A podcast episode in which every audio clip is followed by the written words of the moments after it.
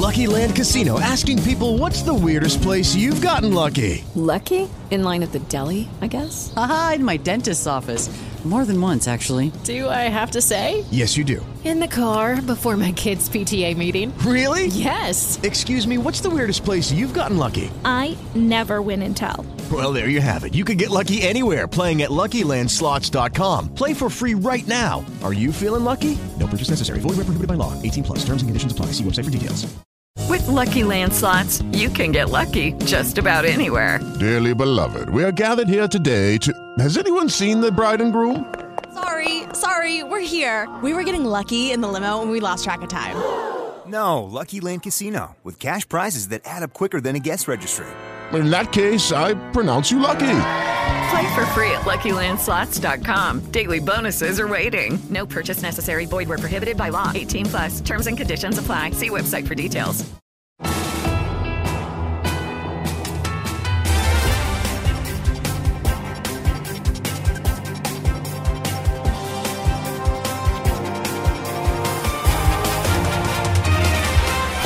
Miércoles 22 de noviembre y estas son las noticias más importantes del día.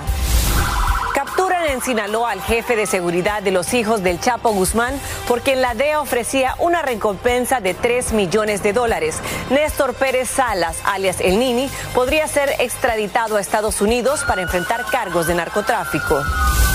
No fue terrorismo la explosión por el violento choque de un auto en el puente fronterizo entre Estados Unidos y Canadá, dicen autoridades. El conductor murió y se investiga si era residente del área. El piloto de la avioneta que murió tras aterrizar en un centro comercial de Texas estaba solo días de cumplir 88 años. Veremos las probables causas del trágico accidente. Comienza la edición nocturna. Este es su noticiero Univisión, edición nocturna con Maite Interiano. Muy buenas noches y gracias por acompañarme. Comenzamos con la captura de otro pez gordo del cártel de Sinaloa que manejan los Chapitos, los hijos de Joaquín El Chapo Guzmán. Néstor Pérez Salas, alias El Nini, jefe de seguridad de los Chapitos y uno de sus principales operadores, fue capturado en Culiacán. La DEA ofrecía una millonaria recompensa por información que permitiera la captura del Nini, por lo que no se descarta su extradición a Estados Unidos, a donde enfrenta varias acusaciones de narcotráfico. Alejandro Madrigal nos tiene más. Es así como Néstor Isidro Pérez, el Nini, es custodiado y trasladado de Culiacán, Sinaloa, a la Ciudad de México para que pague por sus delitos. Y es que el operativo para detenerlo se hizo por aire y con una intensa movilización por calles de la capital del estado, que asombró, porque la ciudadanía no quiere ver más civiles armados rescatando a capos. Incertidumbre nada más, pero estaba aquí enfrente, nada más eran los helicópteros. Con que sea seguro Culiacán, yo creo, y que no estemos pasando por otro Culiacanazo.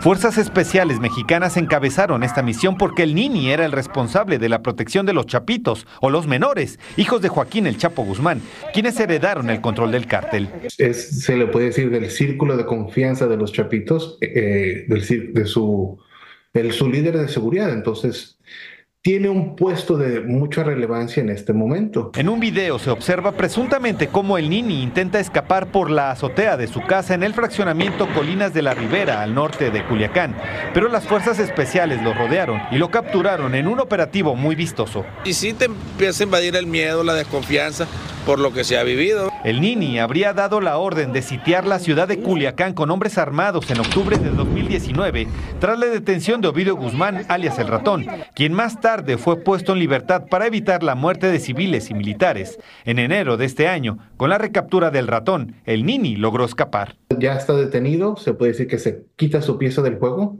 pero hay tres o cuatro igual que él o incluso más sanguinarios o más capaces que estarían detrás listos para tomar esa posición. Néstor Isidro Pérez, el Nini, es solicitado por una corte del Distrito de Columbia en los Estados Unidos por conspirar para introducir cocaína, metanfetamina y fentanilo y se ofrecían 3 millones de dólares por él. El Nini está en resguardo en esta fiscalía en materia de delincuencia organizada para posteriormente ser trasladado a un penal federal donde recibirá un juicio para ser extraditado. En Ciudad de México, Alejandro Madrigal, Univisión. Gracias Alejandro. Y pasamos a Nueva York con las investigaciones sobre la explosión causada por el violento choque de un auto contra un puesto de control en la frontera entre Estados Unidos y Nueva York y Canadá. El incidente causó alarma y preocupación ante un posible atentado terrorista, pero las autoridades lo descartaron como tal. Fabiola Galindo nos explica en detalle lo que se sabe hasta este momento. Ocurrió en el puente Rainbow, ubicado en un cruce fronterizo entre Estados Unidos y Canadá, esta mañana. En una de las jornadas en que más viajeros usan las carreteras, un vehículo se estrelló y se prendió en llamas, dejando a los pasajeros a bordo sin vida. A las 11 y 20 el vehículo estaba ingresando a Estados Unidos desde Canadá, cerca al cruce de las cataratas de Niágara en el estado de Nueva York, cuando agentes lo dirigieron hacia un segundo punto de chequeo de inmigración. Entonces el chofer aceleró repentinamente, alcanzando por lo menos 80 millas por hora, estrellándose tan fuerte que varios pedazos salieron volando. Hasta el momento no hay indicio de actividad terrorista. Ya identificamos que los dos individuos que fallecieron vivían en Nueva York. Además, un agente de la patrulla fronteriza resultó herido, dijo la gobernadora de Nueva York esta tarde. Todo voló por el aire, el vehículo se volcó y se estancó debajo de algo, dice este testigo. Luego vi humo negro, pero no había explosión. Fotos publicadas por otros viajeros muestran una densa humareda y llamas cerca de una caseta de inmigración estadounidense que también se quemó. Esta es una situación muy seria, dijo el primer ministro canadiense. Hemos cerrado cruces fronterizos entre Canadá y Estados Unidos, subrayó. Todos los autos en el aeropuerto de Búfalo, cercano al lugar de los hechos, fueron inspeccionados, ocasionando largas filas, y los vuelos internacionales fueron cancelados. Y aunque se descarta que se haya tratado de un acto terrorista, los investigadores aún deben determinar qué fue exactamente lo que causó que este auto acelerara a gran velocidad, ocasionando esta explosión. En Nueva York, Fabiola Galindo, Univisión. Y continuamos en Nueva York, donde todo se prepara para el tradicional desfile de Macy's por el Día de Acción de Gracias. El alcalde Eric Adams dijo que hay garantía que todo transcurrirá de forma muy normal. Sin embargo, por las tensiones que se han registrado en las últimas semanas en el área de Nueva York, las autoridades han decidido emplear tácticas, pero prefieren no revelar, como nos cuenta Gary Merson. Muy buenas noches, Gary, te escuchamos. ¿Qué tal? Gracias. El alcalde dijo que lo que más hay es garantía de que todo transcurrirá de forma muy normal y muy segura. Sin embargo, por las tantas cosas que han ocurrido en las últimas semanas alrededor de Nueva York, los lleva a emplear tácticas de seguridad que prefieren no revelar. Feliz Día de Acción de Gracias. Llegaron a Nueva York decenas de familias a desearle al mundo los mejores deseos en estas fiestas y disfrutar la edición número 97 del desfile de Macy's. Venimos a ver esto, pero mañana es posible que nos vamos a las gradas para verlos ya en el aire. Pero es increíble, esos son definitivamente unos artistas. Esa multitud incrementa la misión del Departamento de Policía para protegerlos. A pesar de distintos sucesos ocurridos en nuestra área, el alcalde aseguró que nada cambia los planes. Come out, enjoy yourselves. We will do our job. Salgan y disfruten de la manera más segura, que haremos nuestro trabajo, dijo Adams, garantizando que monitorean cualquier conexión en la ciudad con el suceso en la frontera canadiense. Queremos que todo el mundo venga al desfile mañana, eh, que pasen un buen tiempo. Eh, los incidentes que están ocurriendo ahora en la área de Buffalo, al momento no creemos que hay un nexo a, a terrorismo. La ciudad ha estado en alerta máxima desde inicios de octubre, tras las protestas por la guerra, por lo que está lista para estas multitudes. Esta noche neoyorquinos y turistas se paseaban por Manhattan para ver los globos ya inflados.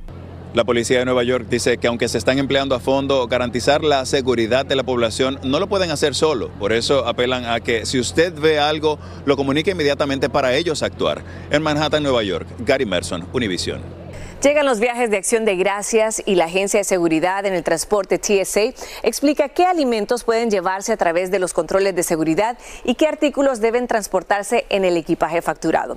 Los alimentos que pueden llevarse a través de los controles de seguridad serían productos horneados, carnes congeladas, cocidas o crudas, relleno cocido, crudo, en caja o en bolsa, guisos, macarrones con queso, verduras y frutas frescas. Los artículos que se deben llevar en equipaje facturado son son salsas de arándanos, vino, champán, sidra de manzana espumosa, conservas, mermeladas y jaleas y sirope de arce.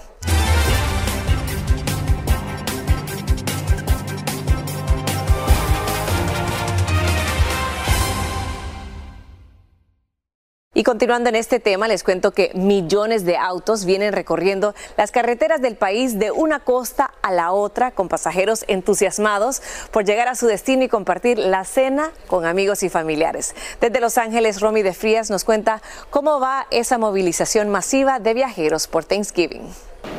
Porque estos días así se pone, toda la gente viaja. Cuando hagan sus maletas para este feriado, empaquen mucha paciencia. Destino dice que va a ser como un viaje de siete horas, pero esperemos que no sea tanto. Y es que más de 55 millones de personas estarán viajando este fin de semana de Acción de Gracias. 49 millones de estadounidenses van a estar realizando estos viajes por la carretera. Mientras en el este del país una tormenta ha provocado retrasos y cancelación de vuelos, en Los Ángeles son las autopistas repletas de automóviles que causan dolores de cabeza razón por la que Aura Peláez perdió su vuelo a Guatemala. Ya vine tarde, pues, y la, el avión salía a las 11. Y yo vine 10 y 10 aquí. Me dijeron que ya no daba tiempo. En lo que me chequeaban y todo. ¿Y qué la retrasó tanto? El, el freeway estaba muy lleno. A vuelta de rueda nos venimos. Este mes el precio de la gasolina cayó de forma significativa, por lo cual muchos decidieron viajar por carretera. Y fue inesperado, así, de repente. Otros como Marjorie Altamirano esperaron hasta último minuto para comprar su boleto. De acuerdo con la página de viajes Hopper, los vuelos están un 14% más económicos este año en comparación al 2022. Estaba cotizando hace antenoche y sí estaba hasta mil dólares. Pero de tanto ver y ver y ver, hasta que me salió en 700 y, y un poquito más. ya, entonces creo que no estuvo tan mal. Algunos optaron por tomar transporte público y así evitar la fatiga. Romy, buenas noches. ¿Qué se espera para el resto del fin de semana? Maiti, buenas noches. Y bueno, te digo, la Administración de Seguridad en el Transporte dijo que el día de hoy esperaban a 2.7 millones de pasajeros en los aeropuertos y el día de hoy fue precisamente el más ocupado antes de Acción de Gracias. Pero para el domingo se espera todavía más personas. 2.9 millones de pasajeros estarán pasando por los aeropuertos de los Estados Unidos y es por eso que las autoridades le piden al público que, bueno, salgan con mucho tiempo de casa. También las carreteras, especialmente el domingo por la mañana van a estar muy ocupadas, es lo que dice la AAA, y es que recuerden que casi 50 millones de personas estarán viajando este fin de semana por auto. Esa es toda la información que les tengo desde el Aeropuerto Internacional de Los Ángeles, Romy de Frías. Regreso con ustedes al estudio. Muy buenas noches. Buenas noches, Romy. Importante información. Feliz Día de Acción de Gracias. El FBI lanzó una advertencia seria. Ya comenzó la temporada de las estafas navideñas. Los compradores que buscan una buena oferta deben ser conscientes de las estafas diseñadas por los delincuentes para robar información personal y dinero. Uno de los estados más golpeados por este tipo de ladrones es Texas, donde en 2022 los residentes perdieron 763 millones de dólares. Se debe estar alerta con las ofertas por correo electrónico, los mensajes de texto y anuncios sospechosos. El Viernes Negro y el Lunes Cibernético siguen representando oficialmente el inicio de la temporada de compras navideñas. Pero ¿cuál sería el mejor día para hacer sus compras? El Viernes Negro o Black Friday tiene productos que solo están disponibles en las tiendas, donde históricamente las más populares han sido Target, Walmart y Best Buy.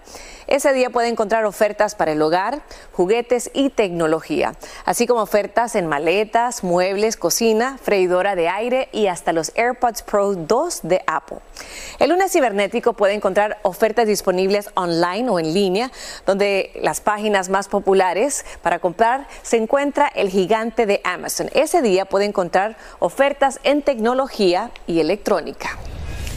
Los agentes de ICE ya no tendrán que leerle a los migrantes arrestados los derechos de Miranda, que son una serie de advertencias. En ellas se les informa de sus derechos constitucionales y obligaciones, como guardar silencio, tener un abogado, y que si no tienen uno, el tribunal se los proveerá gratis. El Tribunal de Apelaciones del Noveno Distrito falló que los derechos Miranda no aplican a los indocumentados porque ICE actúa bajo un proceso civil y no criminal.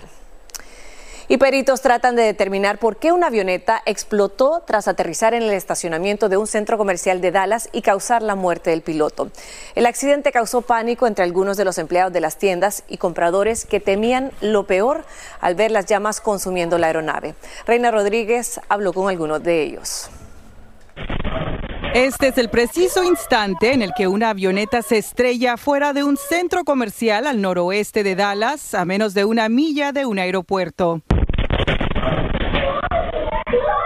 Así se escuchó el impacto dentro de negocios del lugar. Empleados de un restaurante dicen haber sentido temor por sus vidas. Pues porque no se sabía, no sabíamos si el restaurante iba a encender el fuego. Este, gracias a Dios no. Las llamas de la nave provocaron que un vehículo se incendiara. Equipos de bomberos lograron apagar el fuego ante la mirada de decenas de personas que se encontraban en el estacionamiento.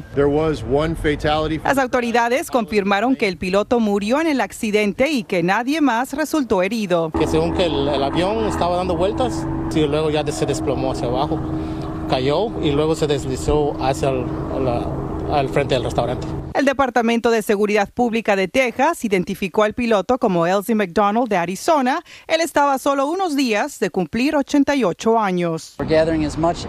Investigadores dijeron que están reuniendo datos sobre el mortal incidente. Todos salimos bien, es lo importante. Nos sentimos mucho por la familia de la persona que, que falleció.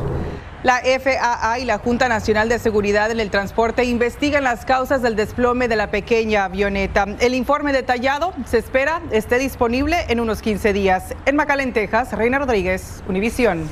Gracias, Reina. Y se postergó el tan esperado acuerdo de cese al fuego entre Israel y el grupo terrorista Hamas y no se han dado explicaciones de retraso. Ahora los primeros rehenes serían liberados el próximo viernes y no mañana jueves. En principio, 50 niños y mujeres serían liberados a cambio de 150 terroristas palestinos encarcelados en Israel. La tregua durará al menos cuatro días y se permitirá la entrada de ayuda humanitaria a la franja de Gaza. Y un hombre de Hollywood en Florida está acusado de amenazar a agentes de la policía en redes sociales. Judah Seeley habría cometido un delito grave de intimidación con amenaza de muerte después de que publicara videos en los que aparecía montado en su vehículo cerca de carros de las fuerzas del orden y todo esto con una pistola en su regazo amenazando con reventar a un agente. El cantante de la banda de Guns N' Roses ha sido acusado de agresión sexual. Este miércoles, una modelo de la revista Penthouse presentó una demanda sexual contra Axel Rose en Nueva York. Sheila Kennedy alega que Rose la agredió sexualmente de forma violenta en 1989 después de conocerse en un club nocturno de Nueva York. Kennedy demanda una cantidad aún no especificada. Joven en Ciudad de México fue víctima de una brutal agresión por parte de sus compañeros de escuela que le rociaron con combustible y le prendieron fuego. Tras el ataque, la familia de Cristian Carranza, que terminó con quemaduras de segundo y tercer grado, tuvo que pasar toda una vía crucis para que fuera atendido en un hospital, ya que su seguro no cubría los tratamientos que requería. Y la Guardia Costera rescató a una pareja y a su perro el fin de semana después de que su velero sufriera daños en la costa del Golfo de Florida. Los guardacostas recibieron una alerta de llamada de la pareja en el que decían que el agua estaba entrando a su velero y estaba dañando alguno de sus equipos eléctricos. La alerta permitió localizar a los tres a unas 90 millas de la costa de Hernando Beach, al norte de Tampa. Y en temas de salud les cuento que un nuevo estudio científico descubrió que el uso prolongado de medicamentos contra el déficit de atención con hiperactividad puede aumentar el riesgo de enfermedades cardiovasculares. El riesgo de enfermedad cardíaca es un 23% mayor en las personas que toman estos medicamentos, ya que se sabe que elevan la presión sanguínea, haciendo que el corazón trabaje más. Y estamos en la temporada de resfriados y gripe y los riesgos de contagio con virus respiratorios también incluyen al COVID, pero las autoridades sanitarias dicen que las tasas de vacunación contra el COVID son más bajas de lo que se necesita. Hasta mediados de noviembre, solo el 15% de los adultos y 5% de los niños han recibido la última vacuna. Y para finalizar, los invito a que veamos que los, las imágenes de lo que se realizó en la segunda ronda de pruebas para hallar a los nuevos talentos de la lucha libre mexicana. Ahí lo tiene. En el Parque Ciprés se reunieron más de 60 luchadores de todas las edades para demostrar el por qué deben ser considerados para esta profesión. El proyecto se llama Lucha por el Barrio y es una iniciativa del Instituto de la Juventud y la empresa de la lucha libre AAA. La idea es abrir espacios para luchadores amateurs y por lo visto hay mucho talento. Así llegamos al final. Que tengan una muy buena noche. Lo espero mañana. Tenemos una cita. Que descansen.